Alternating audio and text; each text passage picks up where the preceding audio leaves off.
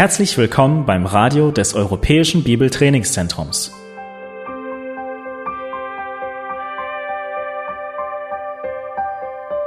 Unser Anliegen ist, dass der folgende Vortrag Sie zum Dienst für unseren Herrn Jesus Christus ermutigt.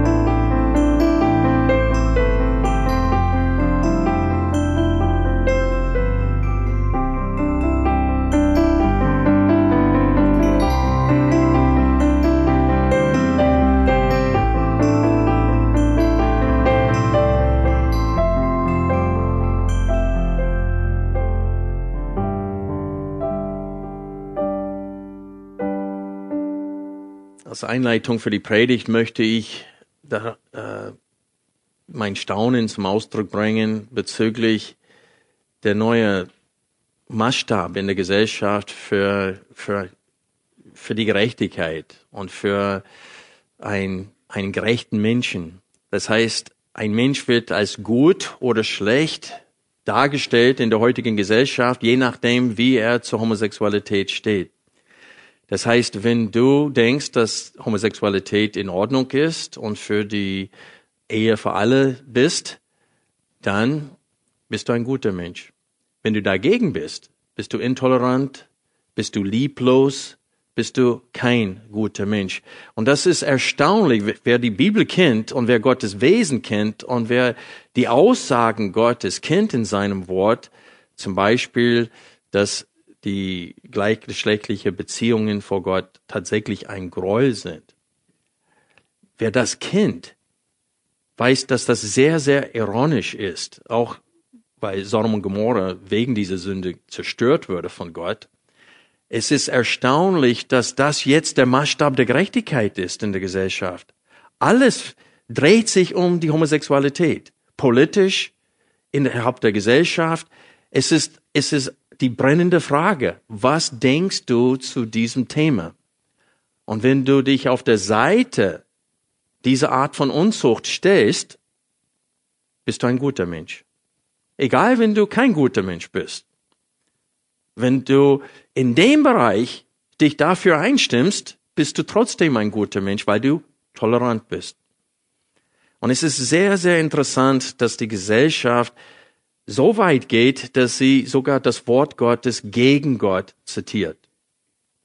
Sie machen Gebrauch von der Bibel, um ihre Ansichten zu unterstützen. Ich gebe euch ein Beispiel. Ich hatte ein Gespräch mit einer Frau per äh, Internet geführt, eine Frau, die ich kenne, und sie hatte diese Ehe für alle auf Facebook gepostet und meinte, dass das eine gute Sache war weil ich konnte es nicht widerstehen, ihr wieder zu widersprechen an der Stelle. Und ich habe einfach gesagt, lies bitte Römer 1, die Verse 18 bis 32. Und sie hat offensichtlich den Text gelesen und ihre Antwort lautete 1. Korinther 13, 4 bis 5. Lass uns diesen Text kurz aufschlagen.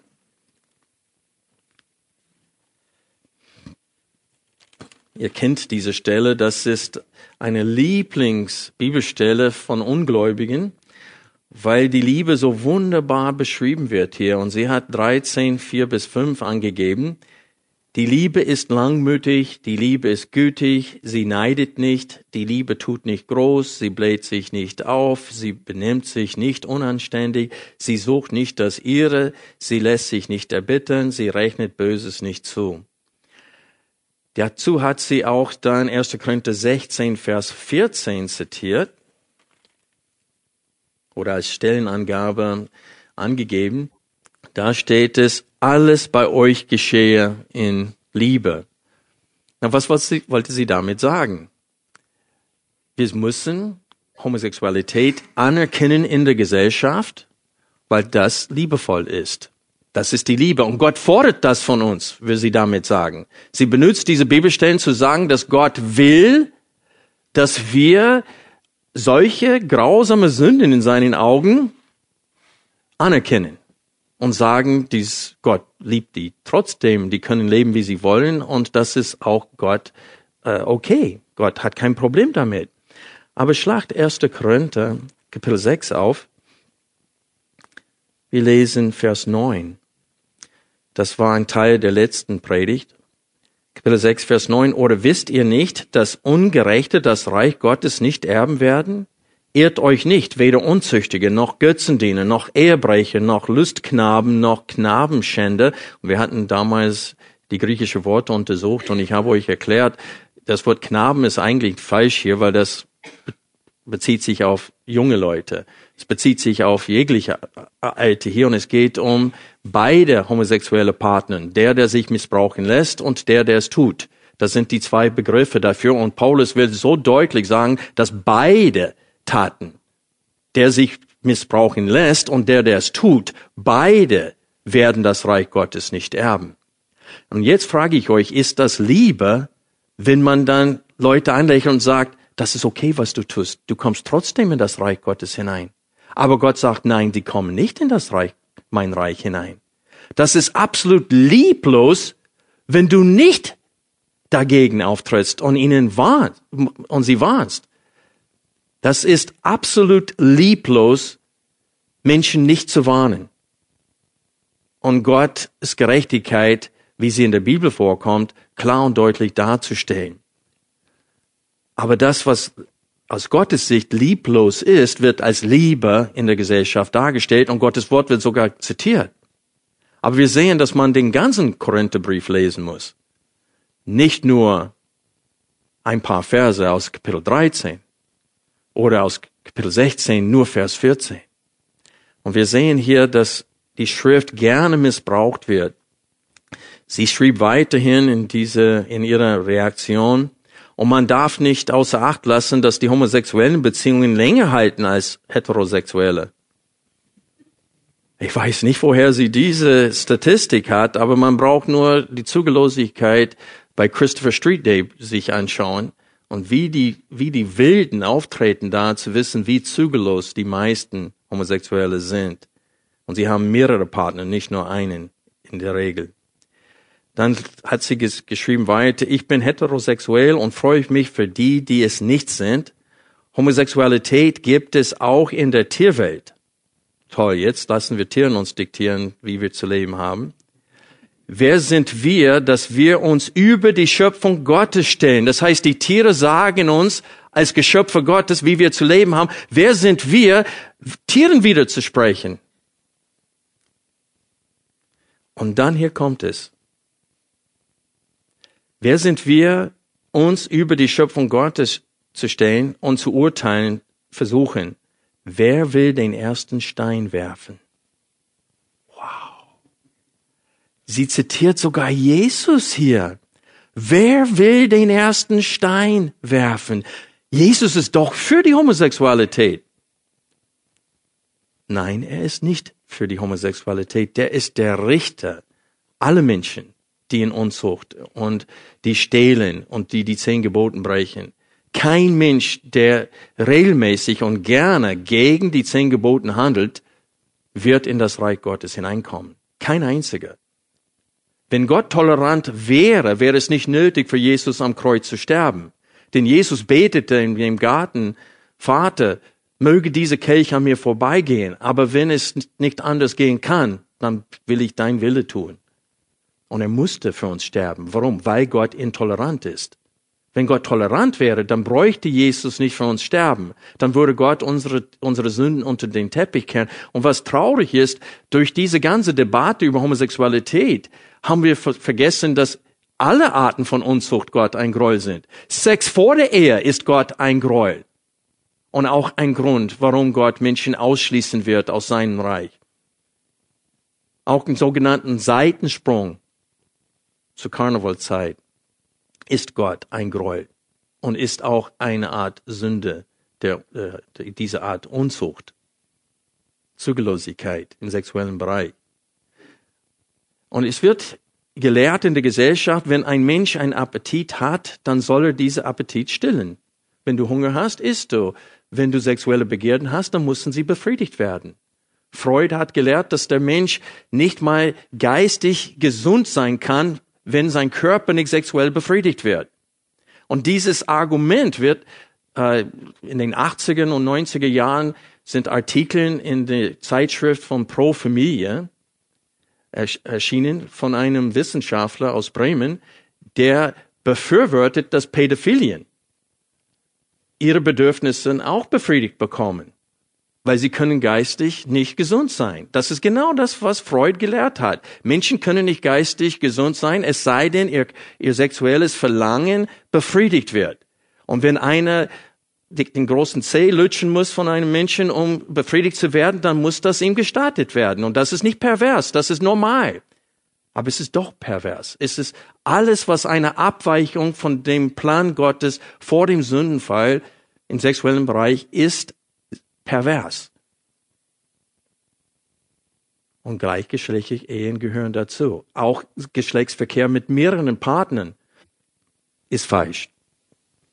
Die zwei sollen ein Fleisch werden. Ein Mann, eine Frau innerhalb des Ehebundes, das ist der Plan Gottes. Das Buch Hohelied lehrt das deutlich. 1. Mose lehrt das. Es ist eindeutig der Wille Gottes. Und jegliche Abweichung davon ist, wird in der Bibel Unzucht genannt. Zügellosigkeit. Und es ist wichtig für uns, das zu verstehen. Aber dieses Gespräch zwischen mir und dieser Frau macht deutlich, dass selbst Zitate von Jesus gegen die Lehre Jesu in anderen Bereichen verwendet werden. Das heißt, dass einzelne Wahrheiten gegen andere Wahrheiten verwendet werden. Genau das haben manche Christen zu Korinth getan. Sie haben Paulus, die Aussagen von Paulus im Bereich Essen, nämlich alles ist euch erlaubt, ihr könnt alles essen, wenn ihr es mit Dankbarkeit isst, die haben das zum Slogan gemacht und haben gesagt, ja, die Appetiten des Fleisches dürfen gestillt werden. Auch wenn das verbotene Appetiten sind. Und sie haben Missbrauch von diesem Slogan gemacht und haben eine, eine Wahrheit in einem Bereich ausgedehnt für, die, für den sexuellen Bereich. Und das wollen wir heute in unserem Text heute sehen. Ich lese jetzt von 1. Korinther 6 ab Vers 12. Alles ist mir erlaubt, aber nicht alles ist nützlich.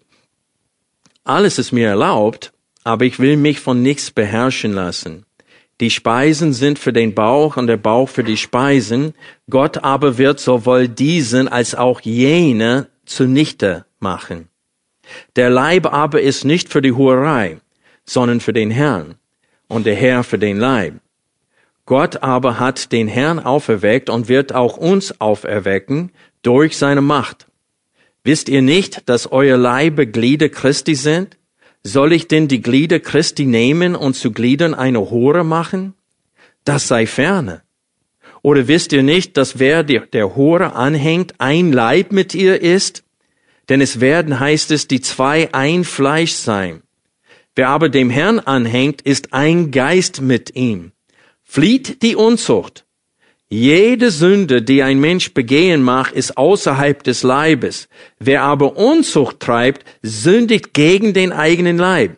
Oder wisst ihr nicht, dass euer Leib ein Tempel des Heiligen Geistes in euch ist, den ihr von Gott habt, und dass ihr nicht euch selbst gehört? Denn ihr seid um einen Preis erkauft worden. Verherrlicht nun Gott mit eurem Leib. Hier sehen wir, dass es nicht egal ist in Gottes Augen, was wir mit diesem sterblichen Leib tun. Er will geehrt werden durch das, was wir mit unseren Händen, unsere Füße, unsere Zunge und mit allen Körperteilen anstellen. Mit dem ganzen Körper will Gott geehrt werden. Und Paulus bringt mehrere Argumente hier und wir wollen die einzeln betrachten heute. Aber bevor wir anfangen mit diesen, äh, mit dem Predigtext für heute möchte ich eine kurze Wiederholung machen, denn es ist schon fast zwei Monate, seitdem wir 1. Korinther betrachtet haben. Und ich will uns noch mal kurz daran erinnern, wie der Brief aufgebaut wurde. In Kapitel 1, äh, in den ersten neun Versen, Paulus grüßt die Gemeinde und er betont besonders dabei, dass sie Heilige berufen sind, dass sie berufen sind auch zur Heiligkeit. Und dass sie in Jesus Christus durch die Waschung mit seinem Blut heilig und tadellos geworden sind vor Gott. Und sie, er will äh, das als Grundlage für den Brief nützen, um zu sagen, sie sind schuldig, auch das auszuleben, was sie durch Christus geworden sind. Und das ist leider bei ihnen nicht der Fall. Wir sehen in Kapitel 3, Vers 1, Paulus schrieb, und ich, Brüder, konnte nicht zu euch reden als zu Geistlichen, sondern als zu Fleischlichen, als zu Unmündigen in Christus. Ich habe euch Milch zu trinken gegeben, nicht feste Speise, denn ihr konntet sie noch nicht vertragen. Ihr könnt es aber auch jetzt noch nicht, denn ihr seid noch fleischlich. Denn wo Eifersucht und Streit unter euch ist, seid ihr da nicht fleischlich und wandelt nach Menschenweise. Und dann spricht er das Thema an, das von Kapitel 1, Vers 10 bis Kapitel 4, Vers 6 durchgezogen äh, wird, nämlich dieses Prallen mit Menschen. Die meinten, Paulus tritt nicht so besonders gut aus, auf als Redner. Und die haben gesagt, pff, Paulus kann besser reden. Und es gibt auch anderen, die eher wie Philosophen und mit Redekunst auftreten. Und Paulus sagte, das habe ich bewusst nicht getan unter euch. Denn ich wollte, dass Gottes Kraft unter euch wirksam wird.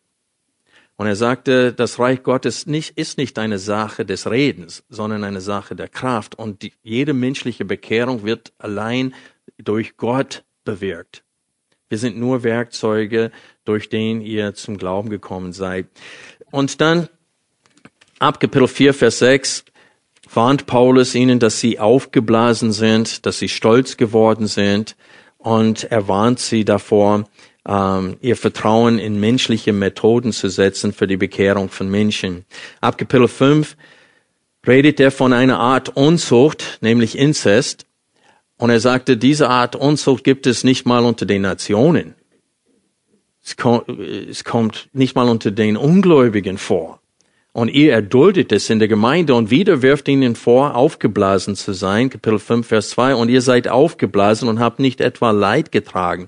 Und so, Kapitel 5 ist nicht ein Thema über Inzest, sondern er korrigiert die Gemeinde, indem er sie auffordert, das zu tun, was sie schon längst hätte tun müssen, nämlich sie hätten Gemeindezucht praktizieren sollen und sie haben versagt darin.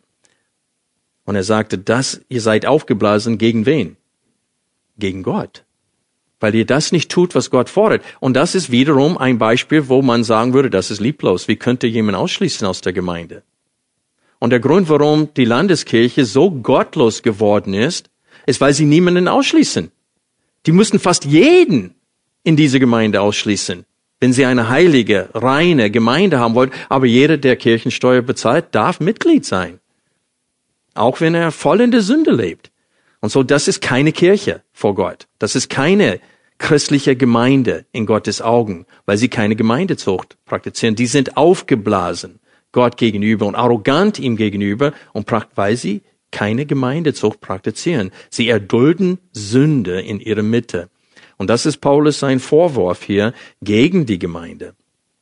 Und dann Kapitel 6 sagte nochmal, er, er, er spricht in den ersten elf Versen an, dass sie Rechtsstreit führen vor Ungläubigen. Geschäftlich haben sie einander gegenseitig übervorteilt, dann gehen sie noch vors Gericht.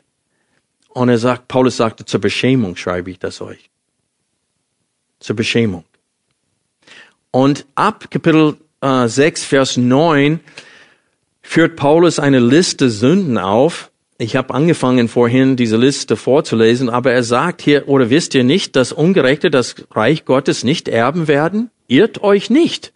Und das ist genau das, was Paulus in dem Galaterbrief getan hat. Nachdem er argumentiert hat und bewiesen hat, dass der Mensch nicht aus Werken vor Gott gerecht wird, sagt aber, komm bitte nicht auf die Idee, dass du kannst leben, wie du willst und trotzdem kommst du in das Reich Gottes hinein. Und er sagte, ich warne euch eindringlich, wie ich euch zuvor gewarnt habe, dass die, die so leben, das Reich Gottes nicht erben werden. Und auch da hat Paulus eine Liste von grausamen Sünden, von Selbstliebe und so weiter äh, aufgelistet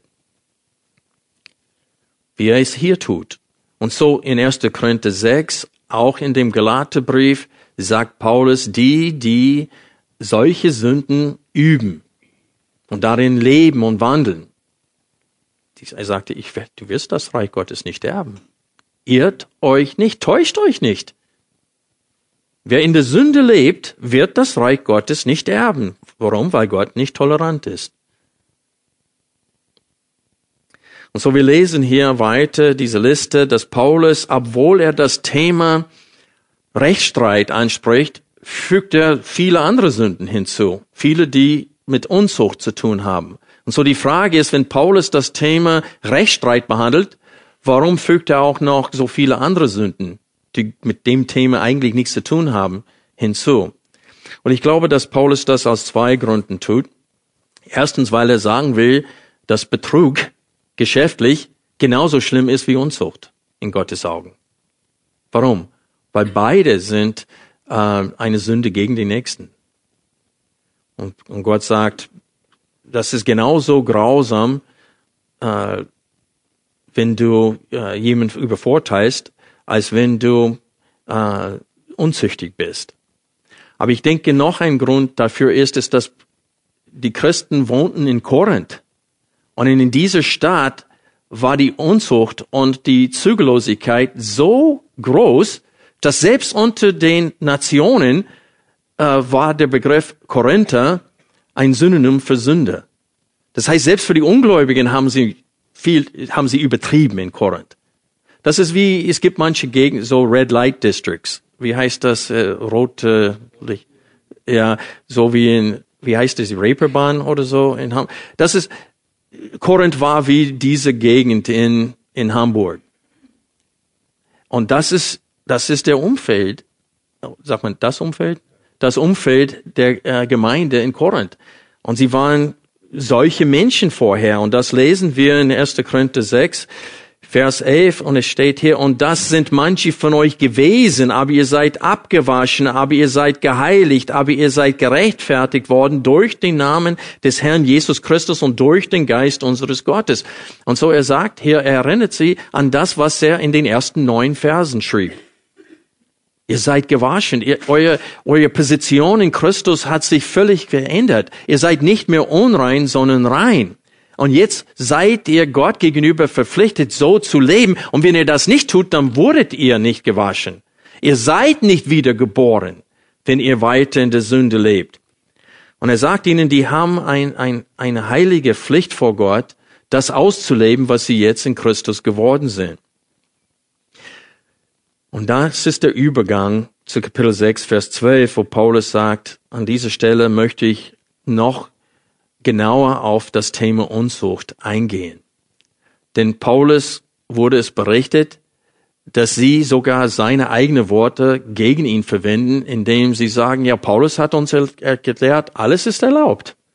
Ja, dann, wenn ich alles essen darf, was früher in dem Alten Testament verboten war, dann kann ich auch Sex haben mit jedem, den ich möchte. Weil es ist nur ein Appetit. Und dieser Appetit muss gestillt werden, genau wie mein Hunger. Und das ist das, was Paulus bekämpft hier in 1. Korinther 6, 12 bis 20. Und das möchte ich genauer mit euch betrachten und erklären. Die Verse 12 und 13 beinhalten zwei Slogans oder Lebensmottos, die in Korinth zitiert wurden, um Geschlechtsverkehr mit einer Prostituierte äh, zu rechtfertigen. Wenn ihr jetzt auf den Bildschirm äh, schaut, dann sehen wir den ersten Slogan, den Paulus viermal in diesem Brief zitiert.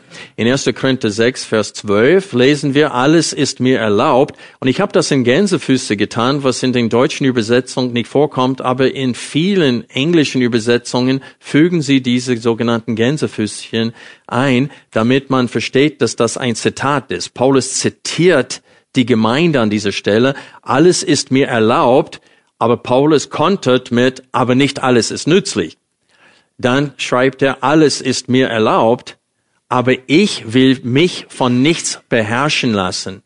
Und so Paulus kontert diese Aussage mit zwei äh, anderen Aussagen, aber nicht alles ist nützlich. Aber ich will mich von nichts beherrschen lassen. Warum denke ich, dass dieses alles ist mir erlaubt von Paulus kommt? Weil Paulus reagiert persönlich auf diese Aussprache, indem er sagt, aber nicht alles ist nützlich. Und er sagt, indem er sagt, mir hier, alles ist mir erlaubt. Äh, auch da äh, bei der, beim zweiten Mal in Kapitel 6, Vers 12, alles ist mir erlaubt. Aber guck mal, wie persönlich Paulus antwortet, aber ich will mich von nichts beherrschen lassen. Verglichen mit 1. Korinther 10, Vers 23, wo Paulus noch zweimal diesen Slogan zitiert, da steht nicht das Wort mir. Da steht, alles ist erlaubt, aber nicht alles ist nützlich. Das ist fast identisch wie Kapitel 6, Vers 12. Und dann nochmal, alles ist erlaubt, aber nicht alles erbaut. Der Zusammenhang in, in 1. Korinther 10 ist die Antwort des Paulus auf die Frage, dürfen wir Götzenopferfleisch essen oder nicht? Die Frage kommt in Kapitel 8, Vers 1. Und Paulus beantwortet diese Frage bis Kapitel 11, Vers 1. Das ist eine Gedankeneinheit. Und so diese Aussage hier, aber nicht alles erbaut, ist, dass sie haben gesagt, ich darf essen, was ich will, dann esse ich Götzenopferfleisch. Das ist mir egal, wenn mein Bruder Anstoß da hat, weil er kommt gerade aus dem Heidentum und sein Gewissen verunreinigt wird dadurch und ich bringe ihn zum Stolpern dadurch. Das ist mir egal. Ich habe das Recht, das zu essen. Und deswegen in 1. Korinther 9 geht Paulus darauf ein, dass er verzichtet auf sein Recht, finanziell unterstützt zu werden, damit andere ihm nicht vorwerfen, dass er predigt das Evangelium um des Geldes willen. Und so er sagt, es steht mir zu, aber ich verzichte darauf. Und er sagt, und das verlange ich auch von euch, es steht euch zwar zu, alles Fleisch zu essen, was, was auf dem, auf dem Markt verkauft wird, aber ihr dürft dabei nicht eure Freiheit so nützen in Christus, dass dein Bruder dadurch zum Stolpern gebracht wird. Und deswegen sagt er aber nicht alles erbaut als Antwort in dem Zusammenhang. Aber in unserem Zusammenhang sagt er, aber nicht alles ist nützlich. Das heißt, nicht alles führt zum Guten. Man flirtet manchmal mit Sünden, weil wir wissen, dass unsere Körper, wir haben Begierden des Fleisches, die verboten sind. Und wenn wir unserem Fleisch erlauben, alles zu haben, auch im Bereich Essen, es führt zur Zugelosigkeit dann isst man viel zu viel, sein Körper äh, wird ungesund und das führt zu Nachlässigkeiten dann auch noch in anderen Bereichen. Und so Paulus sagte, ja, es ist uns zwar erlaubt, alles zu essen, was wir essen wollen. Das lesen wir zum Beispiel in 1 Timotheus, Kapitel 4. Ich möchte euch bitten, den Text aufzuschlagen. Vielleicht zur Erklärung. Unter dem Gesetz Mose gab es Reinigungs Gesetze, die Israel halten müssten, um sich äußerlich zu reinigen vor Gott. Ähm, zum Beispiel die Waschungen, die sie tun müssten, ehe sie in den Tempel gingen und so weiter. Ähm, äh, auch für die Schlachtopfern und so weiter. Aber die wurden alle beseitigt durch das Schlachtopfer Jesu Christi. Die, sind, die gelten nicht mehr. Die waren alle ein Vorschatten auf Jesus, aber das Moralgesetz gilt immer noch. Das heißt, die zehn Geboten wurden nicht aufgehoben durch den Tod Jesu Christi, aber alle Reinigungssitten und das äh, dieses, wo sie sich absonnen sollten im Bereich Essen und so weiter, das wurde alles aufgehoben dadurch. Und Jesus ist in der Hinsicht das Ende dieser Gesetze. Und Paulus lehrt das in 1 Timotheus 4, 1 bis 5 und warnt davor, dass manche Menschen in die Askese reingehen werden und äh, Geschlechtsverkehr sogar innerhalb der Ehe verbieten werden und dass sie ähm, sagen werden, dass wir gewisses Essen nicht essen dürfen. Der Geist aber sagt ausdrücklich, dass in späteren Zeiten manche vom Glauben abfallen werden, indem sie auf betrügerische Geister und Lehren von Dämonen achten, durch die Heuchelei von Lügenrednern, die in ihrem eigenen Gewissen gebrandmarkt sind. Das ist eine sehr nüchterne äh, Einführung in das Thema. Lehren von Dämonen, gebrandmarkt im Gewissen und so weiter. Vers drei: die verbieten zu heiraten, und das ist genau, was die katholische Kirche im vierten Jahrhundert hineingeführt hatte, dass Priester nicht heiraten dürfen, und gebieten sich von Speisen zu enthalten, die Gott geschaffen hat, zur Annahme mit Danksagung für die, welche glauben und die Wahrheit erkennen. Denn jedes Geschöpf Gottes ist gut und nichts verwerflich, wenn es mit Danksagung genommen wird, denn es wird geheiligt durch Gottes Wort und durch Gebet. Und ich glaube, dass das das ist, was Sie hier zitieren. Alles ist mir erlaubt. Und Paulus sagte, in dem Bereich ist es dir erlaubt, aber nicht in jedem Bereich. Und dann sagte hier, aber nicht alles, was mir erlaubt ist, ist nützlich für mich. Vieles ist uns erlaubt. Aber wenn du zu viel davon tust, ist es nicht gut. Gott erlaubt uns, uns zu unterhalten. Vielleicht mit TV-Serien. Aber tagelang am Fernseher zu sitzen und stundenlang die Sendungen zu gucken auf Netflix, das ist nicht für dich gesund. Man, man sättigt ein Verlangen nach Unterhaltung, aber man übertreibt dabei. Und es führt zu anderen Sünden. Und Dinge sind uns erlaubt, aber die können zur Sünde führen. Und wir müssen die Weisheit wissen, dass wir äh, wir dürfen nicht maßlos werden in unserem Genuss von dem, was erlaubt ist. Und das ist, was Paulus hier uns auf dem Herzen legt. Deswegen in Kapitel 9, die Verse 24 bis 27, sagt Paulus über sich selbst, er sagt, ich kämpfe nicht wie einer, der in die Luft schlägt. Er sagte, in aller Enthaltsamkeit äh, ähm, schlage ich meinen Leib. Und er sagte, ich mache meinen Leib mein Knecht, mein Sklave. Das heißt, mein Leib gehört mir und tut das, was ich will. Ich tue nicht das, was mein Leib will. Mein Leib tut das, was ich will. Und Paulus sagte dazu, muss ich fasten, muss ich, muss ich mein Körper in die Zucht nehmen, sonst wird mein Körper diktieren, wie ich lebe. Und wir wissen alle, dass wir damit zu kämpfen haben. Wie oft sagen wir, oh, eigentlich habe ich schon genug gegessen, aber gib mir noch einen Teller davon.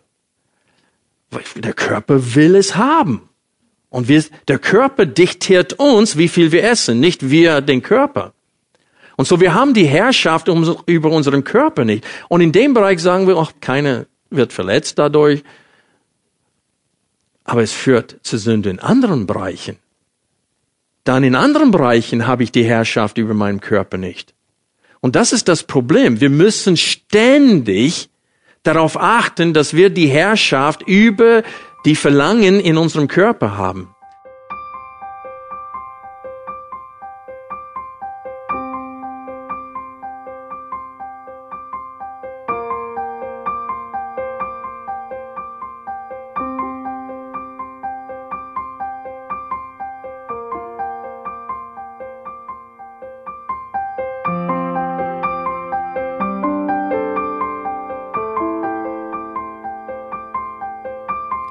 Alle Vorträge unseres Programms, Bücher, DVDs und vieles mehr können Sie bei uns unter www.shop.ebtc.org erhalten.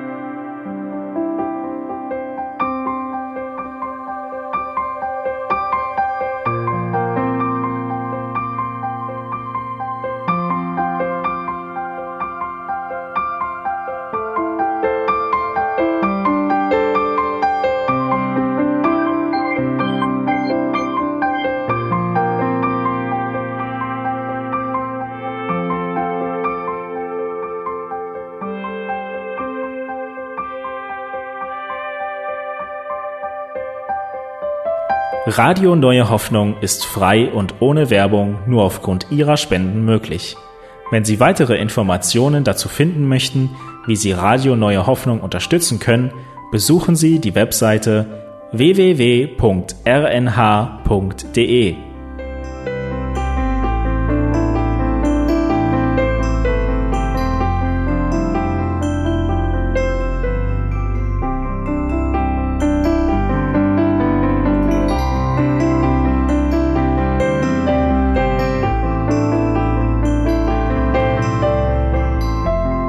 Sendezeiten des EBTCs sind Montag, Mittwoch, Freitag und Samstag jeweils von 10 bis 11 Uhr.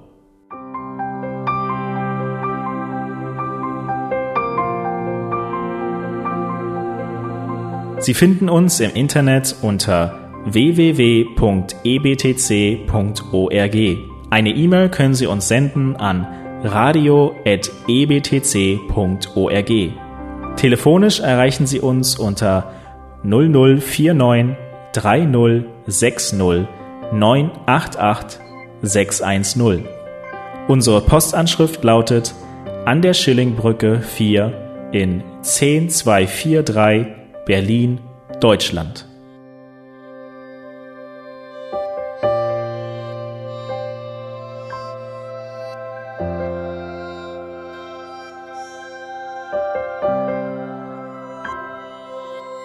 Auf Wiederhören und bis zum nächsten Mal beim EBTC Radio.